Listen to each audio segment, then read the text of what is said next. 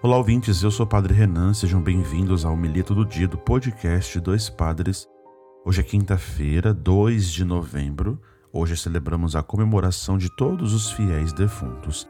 Na liturgia de hoje, nos é apresentado 10 opções de leitura do Evangelho. Lembrando que as celebrações de hoje são feitas nas paróquias, nas comunidades, mas também no cemitério. E por isso as opções né, sobre a leitura do Evangelho, também para as leituras, né? A primeira leitura e a segunda leitura na missa. Vamos ouvir aqui então o Evangelho de Lucas 12, versículos de 35 a 40. Naquele tempo disse Jesus a seus discípulos: Que vossos rins estejam cingidos e as lâmpadas acesas. Sede como homens que estão esperando o seu Senhor voltar de uma festa de casamento para lhe abrir imediatamente a porta, logo que ele chegar e bater. Felizes os empregados que o Senhor encontrar acordado quando chegar. Em verdade vos digo, ele mesmo vai cingir-se, fazê-lo sentar-se à mesa e passando os servirá. Caso ele chegue à meia-noite ou às três da madrugada, felizes serão se assim os encontrar. Mas ficais certos: se o dono da casa soubesse a hora em que o ladrão iria chegar, não deixaria que arrombasse sua casa. Vós também ficai preparados, porque o filho do homem vai chegar na hora em que menos o esperardes. Palavra da salvação, glória a vós, Senhor.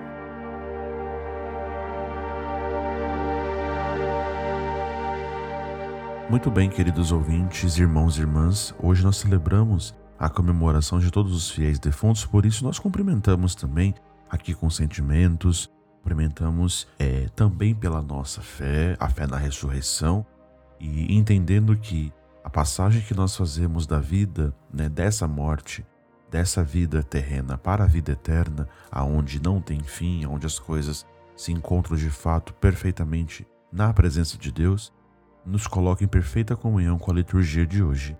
Primeiro, quando recorda para nós os rins cingidos e as lâmpadas acesas. São os dois sinais de uma prontidão, de trabalho, de serviço, de alguém que está disposto a seguir Jesus Cristo. E o discipulado da gente, o nosso seguimento a Jesus Cristo, passa por isso.